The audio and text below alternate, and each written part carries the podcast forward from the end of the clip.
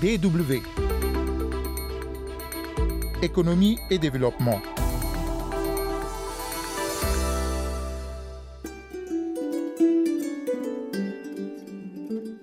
Les difficultés économiques, notamment l'endettement croissant auquel font face certains États africains dans le contexte actuel de crise sanitaire, empêchent leurs dirigeants de réaliser efficacement leurs projets de développement.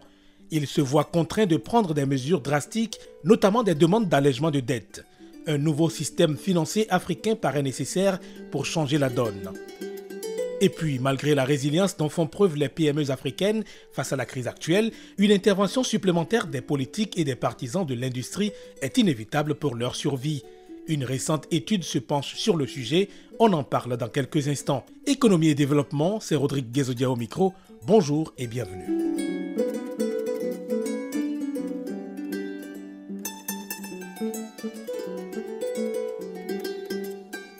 Au lendemain de la journée mondiale de l'alimentation, le 16 octobre dernier, dix chefs d'État et de gouvernement africains ont interpellé et vigoureusement exhorté les autres dirigeants du monde à accroître leur financement en faveur du Fonds international de développement agricole. Ne pas le faire pourrait compromettre l'élimination de la pauvreté et de la faim, notamment en Afrique selon eux. Nous souscrivons à la vision du FIDA, celle de l'avènement de communautés rurales dynamiques où chacun vit à l'abri de la pauvreté et de la faim, ont écrit les dirigeants du Bénin, du Burkina Faso, de la Côte d'Ivoire, du Sénégal ou encore du Togo dans des lettres adressées à leurs homologues d'Europe, d'Amérique du Nord, du Moyen-Orient, d'Asie et d'Océanie. Ils estiment qu'il est aujourd'hui plus important que jamais d'investir dans le renforcement de la résilience des populations rurales pour assurer non seulement la sécurité alimentaire et protéger les moyens d'existence des populations rurales, mais aussi garantir que les progrès accomplis au fil des ans ne seront pas réduits à néant. Ils veulent ainsi éviter que d'autres habitants des zones rurales ne basculent dans la pauvreté et la faim surtout en ces périodes où l'Afrique doit faire face à des conflits, à l'évolution des conditions météorologiques et aux conséquences socio-économiques de la Covid-19. Parlant justement de cette pandémie qui n'en finit pas de faire des ravages à travers le monde, un rapport d'études sur l'innovation et la résilience en Afrique intitulé Construire une Afrique innovante et résiliente vient d'être dévoilé. Ce rapport évalue l'impact de la Covid-19 sur les jeunes innovateurs et entrepreneurs du continent il présente le point de vue d'experts de l'industrie sur le rôle des décisionnaires africains des secteurs publics et privés dans les domaines de l'innovation. Il est le résultat d'une enquête menée auprès de 1000 innovateurs, entrepreneurs et start-up panafricains issus de vastes réseaux d'innovation et d'entrepreneuriat. Explication de Nathalie Baudet, directrice de compte chez Djembe Consultant, le cabinet de conseil en communication qui s'est associé à Freelab, un autre réseau de pôles d'innovation technologique, pour réaliser l'étude. Pour pouvoir étudier plus en détail euh, l'impact sur les startups et les PME, ce qu'il faut déjà savoir, c'est que l'Afrique est un continent d'entrepreneurs. Mais c'est une économie à deux vitesses, avec d'un côté l'économie formelle et de l'autre l'économie informelle. Les PME informelles représentent jusqu'à 90% des entreprises dans certains pays africains. Et elles sont un important moteur de croissance, tandis que les PME du secteur formel sont un important moteur d'innovation. Donc lorsque l'on étudie l'impact de la Covid-19 sur les startups, euh, ce qui est clair, c'est que même si elles représentent un défi supplémentaire, la recherche et l'innovation restent fortes partout sur le continent. Euh, on a vu d'ailleurs de nombreuses startups qui cherchaient à soutenir leur gouvernement avec des projets allant de l'agritech à l'e-santé en passant par l'e-commerce et la fintech. La pandémie a en quelque sorte euh, donné lieu à un regain d'innovation.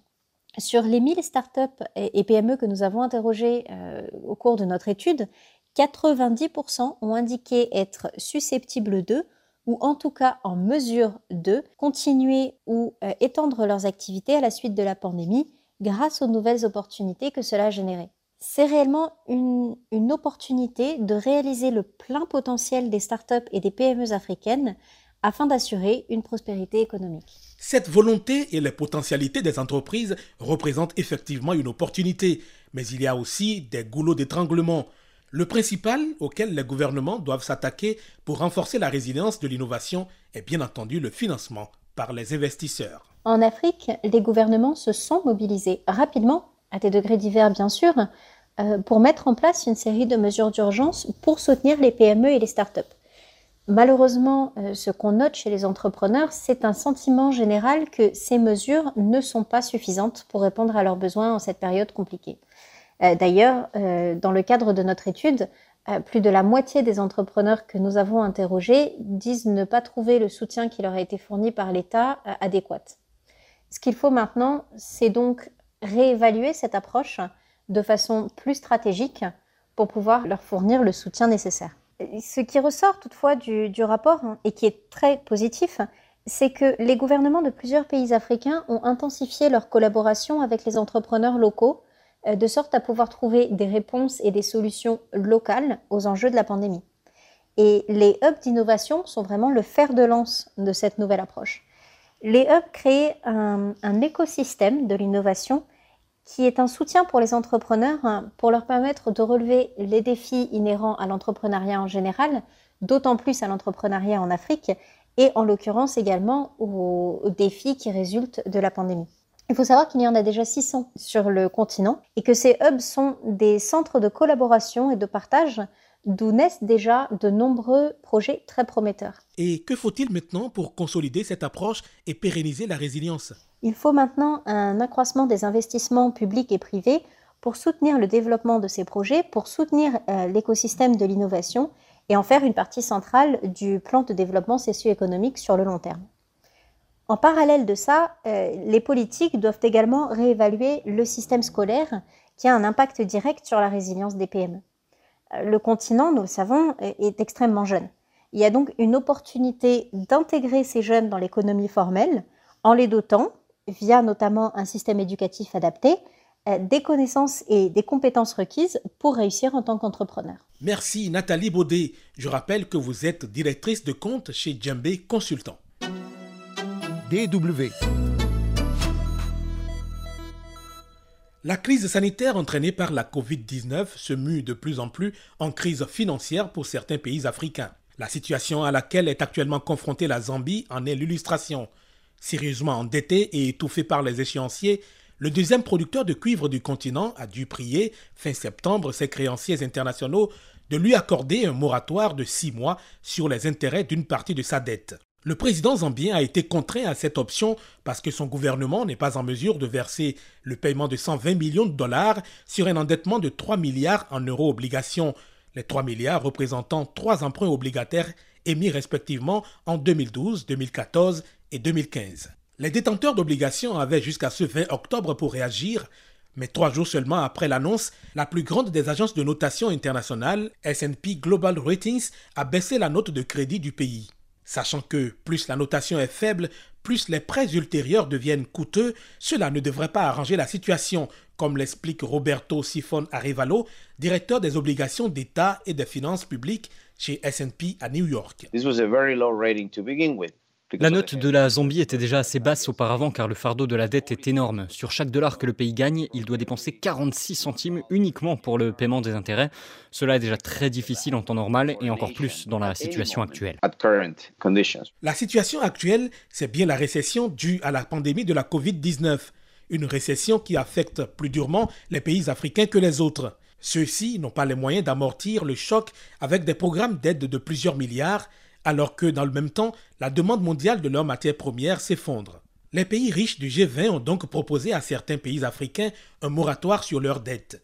Mais le Kenya, le Congo, ainsi que d'autres pays craignent de subir le même sort que la Zambie et de voir leur cote de crédit se dégrader.